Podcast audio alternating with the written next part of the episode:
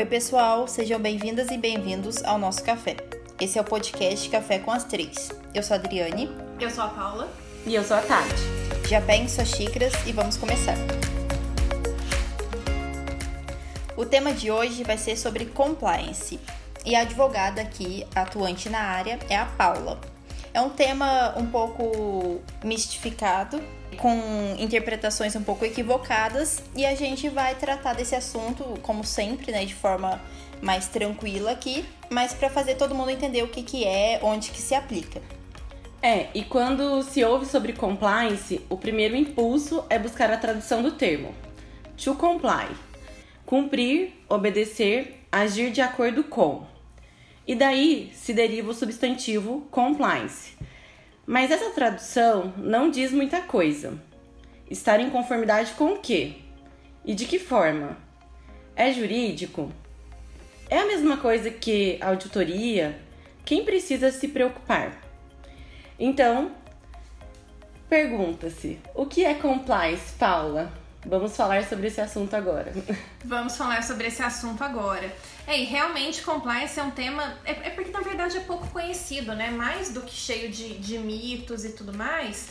É, não é um assunto muito popular, principalmente aqui no nosso meio, né? Até porque o compliance não é uma atividade exclusivamente jurídica. É muito comum ver advogados atuando em compliance, tem cursos jurídicos, tem pós-graduações, algumas faculdades já incluem temas de compliance no, no currículo, mas não é jurídico. Você não precisa ser um advogado, ter inscrição no AB para atuar em compliance.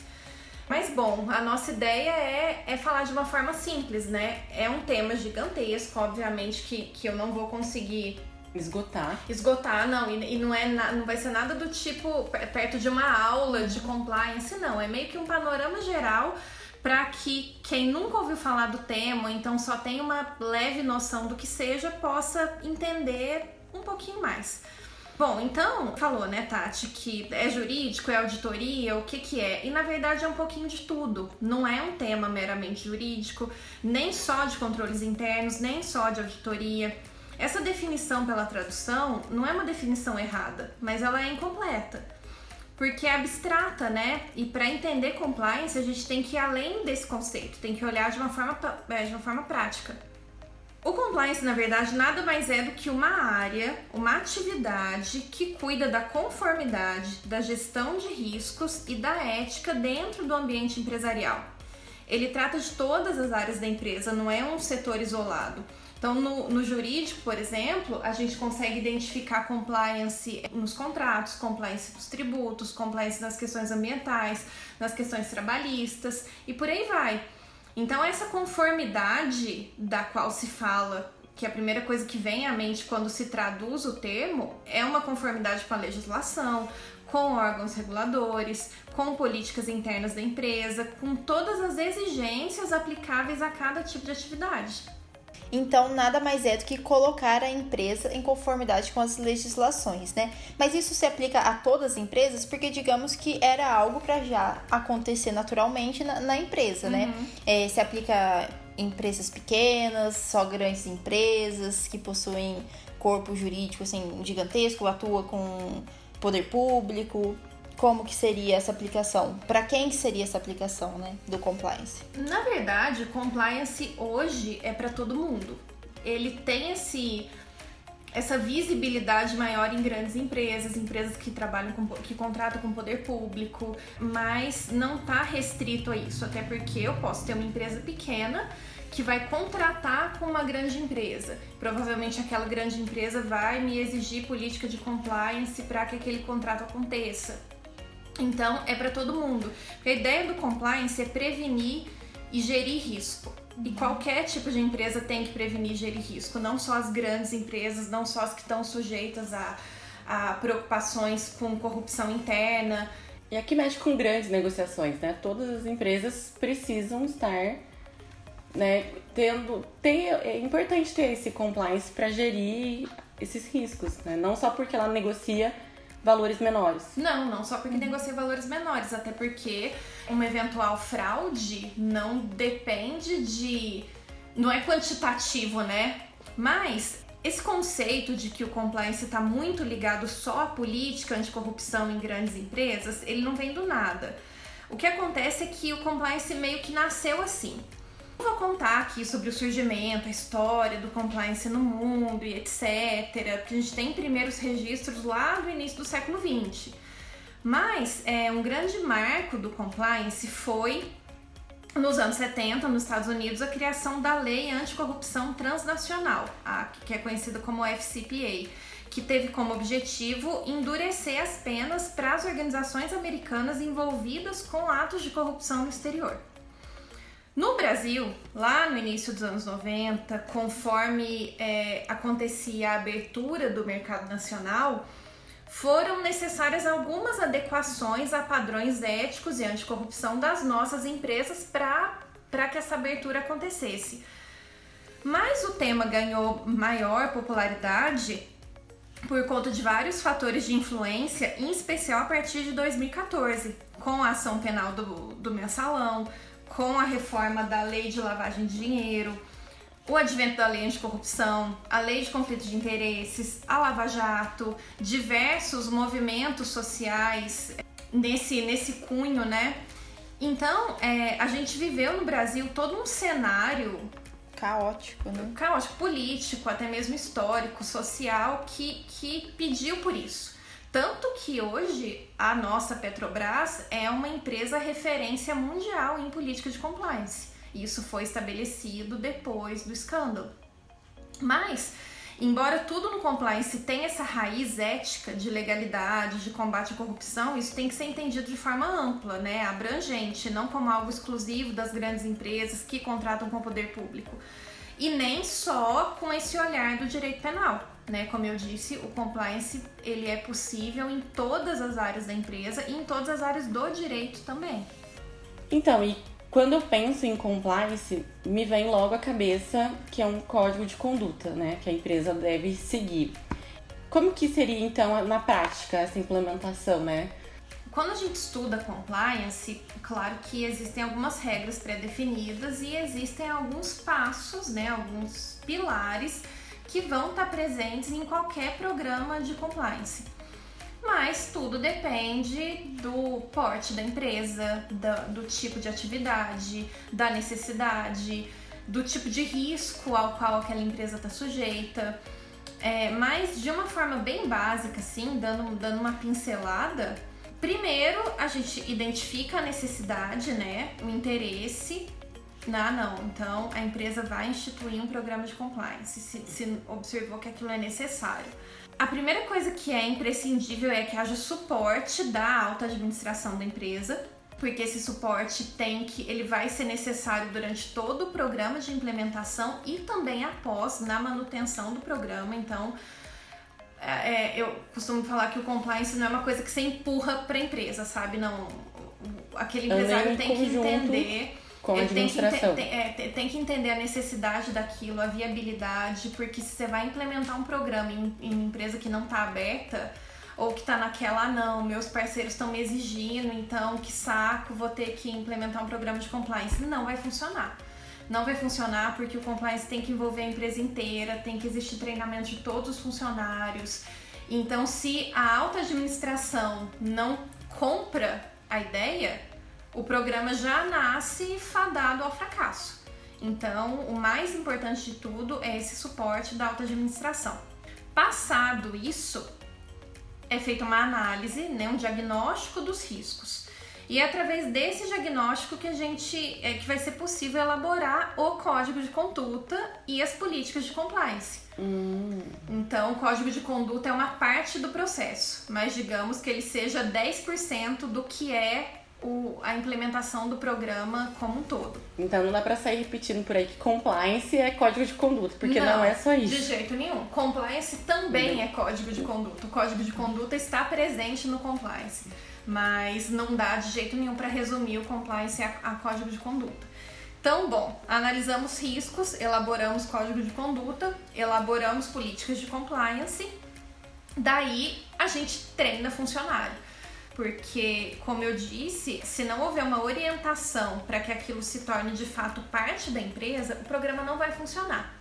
Até porque a gente tem que instituir também um canal de denúncia. E aí eu poderia gravar um episódio inteiro só falando do canal de denúncia em compliance. Mas é, se o treinamento dos funcionários e a cultura do compliance não estiver bem criada, o canal de denúncia vai ser meramente decorativo. Então, se cria canal de denúncias, se estabelece ferramentas de controles internos, é, e aí vem toda uma análise em cima de contabilidade, os controles internos vão andar de mãos dadas com a contabilidade da empresa, diligência prévia, principalmente em relação ao terceiros, que é, que é o que a gente chama de due diligence, que é a análise prévia de qualquer contrato, qualquer parceria, qualquer coisa que aquela empresa for fazer, vai ter que existir uma análise de quem é a outra parte, se aquela parte é segura de acordo com o olhar do compliance, porque não adianta a minha empresa estar tá linda, maravilhosa, regular e eu contratar com uma empresa que está cometendo fraude. Eu vou pagar por aquilo da mesma forma. É um raio-x mesmo, né? É um raio-x, exatamente. é bem legal isso, né? Muito interessante. E por fim, posterior monitoramento disso tudo, o monitoramento do funcionamento do programa, porque não é só implementar o programa e pronto. Aquilo vai ter que ser monitorado depois para garantir que o programa funcione bem. É, e você disse que não é só implementar e pronto, acabou, né? Tem que ter toda uma mudança ali na mentalidade, senão não, não vai funcionar. Vai até piorar ali a situação. Mas agora eu estava pensando também na questão de empresa familiar. A gente sabe que tem uma relutância muito grande em aprimorar algumas coisas, né? Geralmente está passando de geração em geração a, a empresa, mas sempre chega num, numa geração crítica ali de e agora o que vamos fazer com a empresa? A gente já pensa bem diferente dos fundadores e chega num ponto crítico. É, você já teve algum caso, você já estudou isso sobre essa relutância ser maior em empresas familiares? Na verdade, empresa familiar sempre é, é uma caixinha de surpresa, né? É. Eu já, já trabalhei com algumas empresas familiares e eu já vi alguns tipos de situação. Existe uma situação clássica quando acontece isso que você disse, que, que, a, que a empresa vai passando de geração. Então a gente tem lá o avô que é fundador, uhum. aí tem o pai, tem lá o filho que é novinho, recém-formado e, está assumindo a coisa tudo, toda, é. quer mudar tudo. Normalmente pode acontecer um conflito de gerações em que o mais novo tá lá entendendo a importância de modernizar e tudo mais, aí chega falando em compliance pro, pro fundador da empresa, mas imagina, isso não existe, uhum. não sei o que, nananã. Confio nas empresas que eu tô contratando, é... eles têm que confiar em mim. Exatamente. É. Teve, teve até um caso que que eu tratava, a empresa tinha um fundador, mas o fundador já, já é um, um senhor bem idoso, então ele estava ali meio. Ele não, não participava mais da tomada de decisões, não estava mais à frente. Quem estava à frente eram os filhos. E um dos filhos falou assim para mim: Olha, se eu falar pro meu pai que a gente está tendo que se preocupar com política anticorrupção, com ética, com fraude, ele, isso não entra na cabeça dele de jeito nenhum, porque para ele é, é, o fio é, é, o fio do bigode, exatamente. Então, para ele não faz sentido nenhum. Então a gente nem entra muito nesse mérito, porque ele não tá mais à frente da empresa hoje e tudo mais. O mas problema a... é quando tá, né, ainda. É. Hum. Então, vi esse conflito de gerações também, mas aí era uma, era uma coisa pai e filho. E eu cheguei lá meio que já para apagar um incêndio. Uhum. Não, imagina, mas pra que isso? Que bobagem, é porque a gente vai gastar com isso. A empresa se vale da máxima, né? Não se mexe em time que tá ganhando, uhum. não se mexe com novos fornecedores, é. né? Até ver que ali uma contratação vai ser. É, não vai ser feita por conta disso, né? Que a é. empresa não tá alinhada. Uhum, exatamente. E era isso que vinha acontecendo. Eles estavam perdendo vários contratos porque a exigência em compliance na área, que era a construção civil, tava é gigante, né? Tava enorme, tava não tinha mais como ficar sem. E eles estavam tendo uma desvantagem de mercado por conta disso.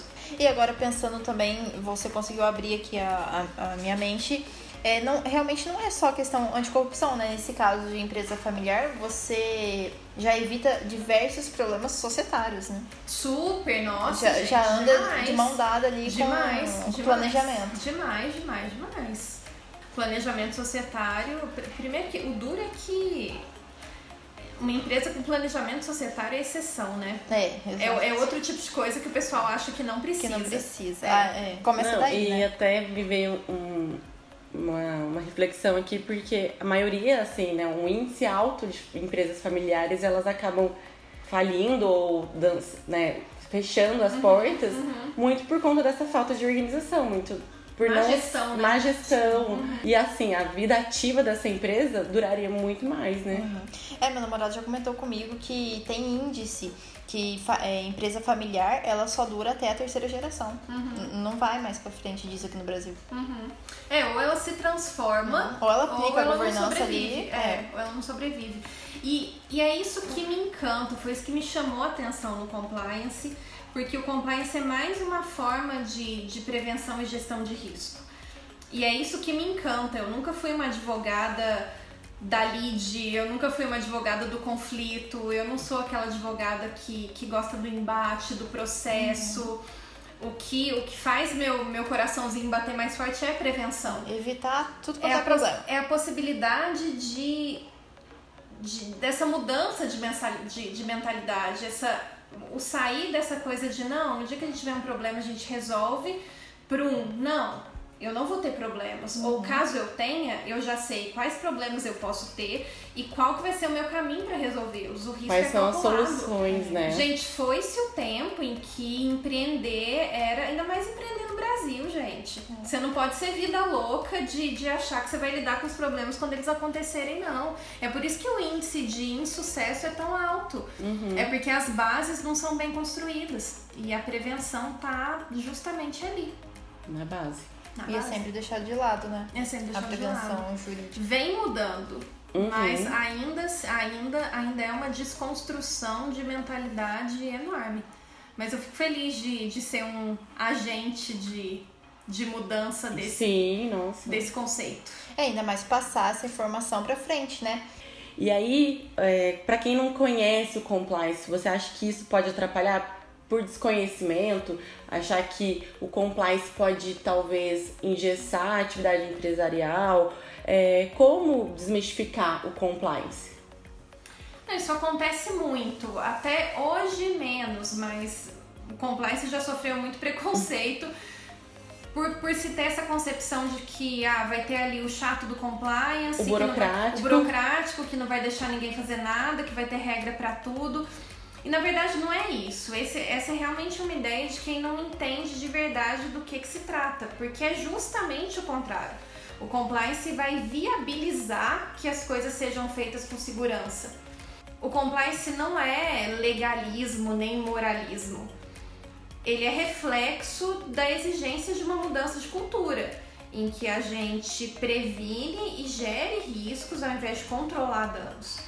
É, o compliance traz segurança para as empresas, traz benefícios para a imagem e o benefício de imagem, consequentemente, se traduz em melhora do valor de mercado, né? Converte. Agrega, com, exatamente, converte. Traz mais valor, né? Sim. E é um baita diferencial competitivo. Hoje, né? Porque uhum. o compliance tá. Hoje o compliance ainda é diferencial. Mas as coisas estão caminhando para um cenário em que cada vez mais se torna uma exigência e não uhum. só um uhum. diferencial. Em algumas áreas já é uma exigência, é, mas está caminhando para se tornar uma exigência geral, em que empresas sem política de compliance vão perder oportunidade. Então, não inviabiliza, não ingessa, tudo depende também de se ter uma política de compliance bem implementada, porque é muito amplo, é muito detalhado, são passos muito específicos, né? Eu dei uma, uma pincelada agora há pouco sobre o os pilares do, gerais dos programas de compliance. Então não adianta achar que é só criar um código de conduta e botar ali um canal de denúncia e a coisa vai funcionar. Não, isso realmente vai engessar e não vai funcionar. Tem que ser um programa que entenda a necessidade da empresa, que esteja de acordo com aquele tipo de atividade.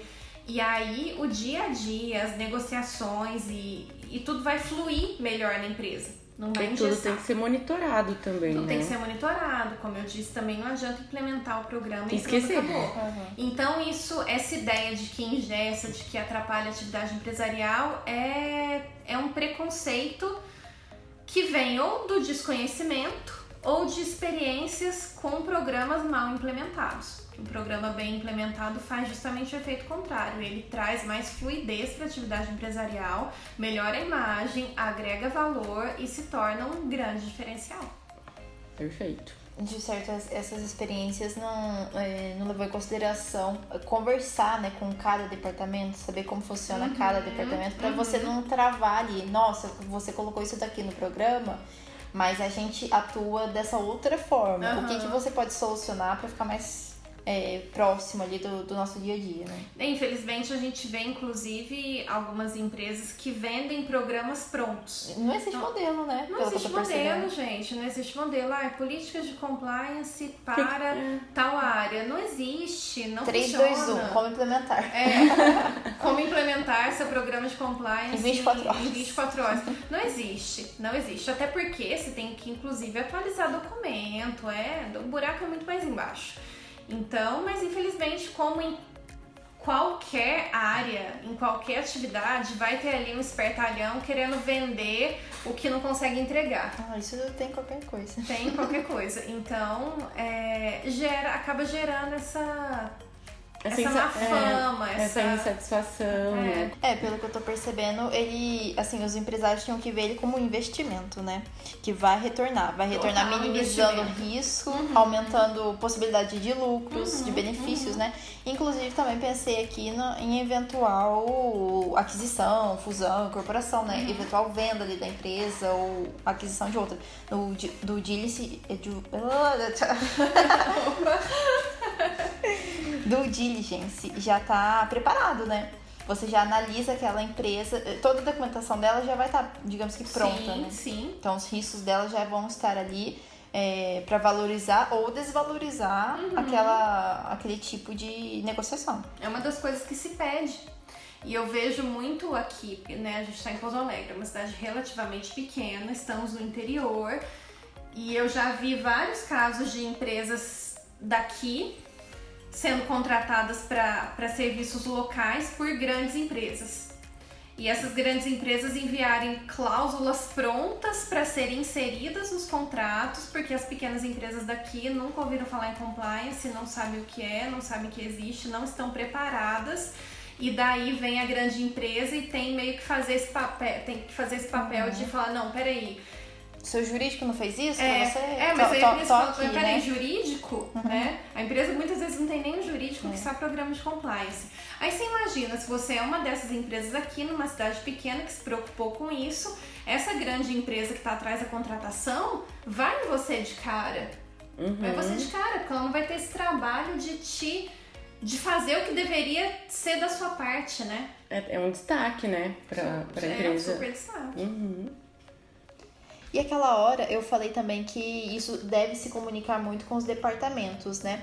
Pensei que no caso dessas empresas que sempre, a cada mês praticamente, lançam algum tipo de campanha para os seus produtos ou serviços.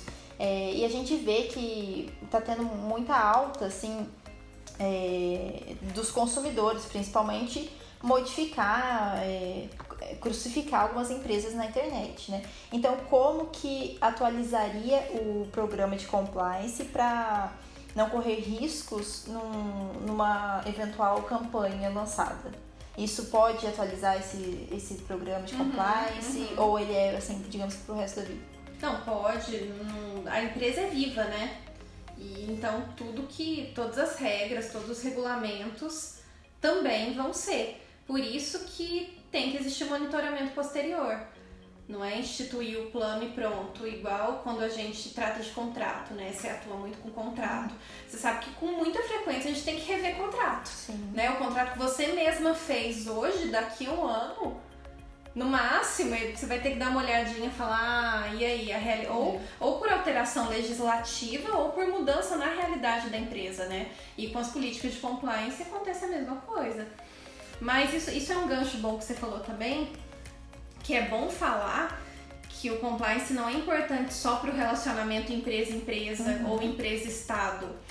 O diferencial que o compliance traz, principalmente o diferencial reputacional, tem muito impacto para o consumidor também. Sim, aquela questão que você falou da imagem, né? Então, tem Alguma questão preconceituosa ou tá racista, muito né? alto. tudo isso, é, né? tá muito em alta.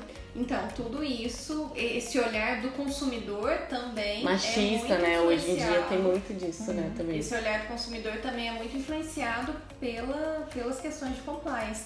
Então, e é por isso que eu acho legal falar do tema, para as pessoas entenderem que não é um negócio inacessível, que não é um negócio excessivamente técnico, que não é um negócio ex- exclusivamente jurídico. Tá no dia a dia, impacta na forma como vai se dar a saúde daquela empresa e na forma como aquela empresa vai ser vista pela sociedade. Seja ela jurídica ali de contratação, É. empresa a empresa. Tanto, inclusive pela questão ética, né? Porque o compliance tá super ligado à ética. Também a gente não pode dizer que compliance é ética, mas não existe compliance sem ética. E essa ética é uma ética que tá em consonância com a sociedade. Porque se a gente for olhar uma organização criminosa, você pode ter certeza de que a organização criminosa tem um código de conduta muito bem definido, muito bem feito Com certeza. E seguido. e seguido à risca. E que existe ali dentro daquele meio uma ética, eu vou colocar entre aspas. Mas isso não atende ao conceito ético da sociedade, às expectativas éticas da sociedade. Então, quando a gente fala em ética de compliance, a gente está falando naquilo que se adequa aos anseios da sociedade.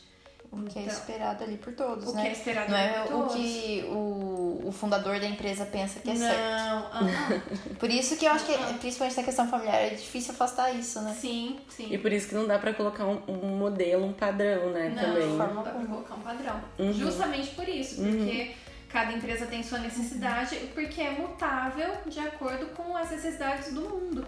Para todo mundo que tá aqui nos ouvindo no nosso café, quem se interessou pelo tema, quer se aprofundar, quer conhecer mais, né? Quer estudar com o tema, quer trabalhar com isso, quer aplicar, quer. Enfim, como que a pessoa pode se aprofundar com esse tema, com o compliance, né? Bom, eu diria pra pessoa não fazer o que eu fiz. O que, que você fez? o que, que eu fiz? Eu, eu fui me especializar em compliance sem saber muito bem o que era o compliance. Eu tinha uma, uma ideia, não vou dizer equivocada, mas uma ideia rasa. E eu corria muito risco de não ter gostado do tema. E eu já estava ali enfiada em uma pós-graduação, mas deu muito certo. Podia ter dado muito errado. Então eu acho que como, né, como eu já disse umas cinco vezes ao longo desse episódio, não é atividade privativa de advogado, não é atividade jurídica. Então, nem de longe é suficiente entender a lei. Compliance pede por, por um conhecimento interdisciplinar, por habilidades muito específicas, que vão muito além de conhecer as legislações que, que, que, tão, envolvem o tema, né? Ah, nunca ouvi falar de compliance, escutei esse episódio, gostei, me interessei. Vai buscar informação. Porque tudo que eu falei aqui ainda é muito superficial. Ainda não, né, a gente não é capaz de traduzir em meia hora de conversa o que, que é de fato a área. Então eu acho que a melhor forma de começar é pesquisar a fundo o tema, né? A internet tá cheia de material gratuito bom. Um, uma ótima fonte de pesquisa é o site do IBDE, que é o Instituto Brasileiro de Ética Empresarial. E é estudar, né, gente? Estudar o tema, entender o que, que é, ver se você de fato tem perfil para trabalhar com aquilo, é um perfil específico. E é pesquisar os códigos, os materiais. Eu me coloco à disposição também. Quem tiver dúvida, quem quiser bater um papo e conversar melhor sobre É, como é o dia a dia. perfil do, do Instagram. Como é o dia a dia de, de quem trabalha com isso, pode mandar mensagem pra gente no perfil do café ou no meu perfil, é paulavalias.adv. E me coloco à disposição. Nem de longe é só entender a lei, mas é um tema apaixonante. Eu adoro compliance, é uma das coisas que, que eu estudo de, com os olhinhos brilhando, me faz muito feliz poder trabalhar com isso e que a gente consiga cada vez melhores profissionais na área para abrir as portas e trabalhar com afinco essa mudança de mentalidade. É, sem sombra de dúvidas, né? O que a gente precisa em todas as áreas. Uhum. Ah, e só uma dúvida aqui. É, na sua pós, você chega. Você chegou a ver algumas matérias é, de outras áreas? Você teve algum, assim, alguma matéria? Introdução à contabilidade, introdução a alguma outra coisa, para você ter essa Tive, noção de tive. como conversar com Uhum. o contador? Tive, tive. Não, a minha pós tinha um módulo só de tributário empresarial. E nesse módulo de tributário empresarial tinha esses, esses- essas noções básicas de, de contabilidade, tinha assim. Tinha também o módulo trabalhista empresarial. Que é bem Legal. interdisciplinar, né? Então, o profissional que vai trabalhar com compliance, ele precisa ter esses conhecimentos de, Sim, de não, cada inclusive, área inclusive mesmo, se, né? se você quiser procurar hoje um curso de compliance trabalhista, exclusivamente você encontra. Essa Então- semana eu vi falar em compliance aplicado ao direito de família. Que bacana. Não me aprofundei, não sei como o pessoal tá fazendo isso, então não, não tenho nem muita propriedade pra comentar, mas, né, enfim, tá, tá aí, tá abrangendo tudo. Ai, gente, é maravilhoso. Ai, muito bom. Muito legal. Muito mesmo. bom conhecer mais do tal do O compliance. tal do compliance é isso, o tal do compliance não é um bicho de sete cabeças. Tá aqui pra ajudar. Tá aqui pra ajudar, é pra todo mundo, é pra empresa grande, é pra empresa pequena. Não Ah. tenha medo. Não tenha medo. Muito bom. Bom, então é isso, pessoal. Finalizando aqui nosso café, como a Paula falou, se ficar qualquer dúvida, né, se precisar de qualquer esclarecimento, o perfil do café, arroba café com as três, está à disposição, assim como o perfil da Paula. Foi muito bom ter a companhia de vocês hoje. Até o próximo café.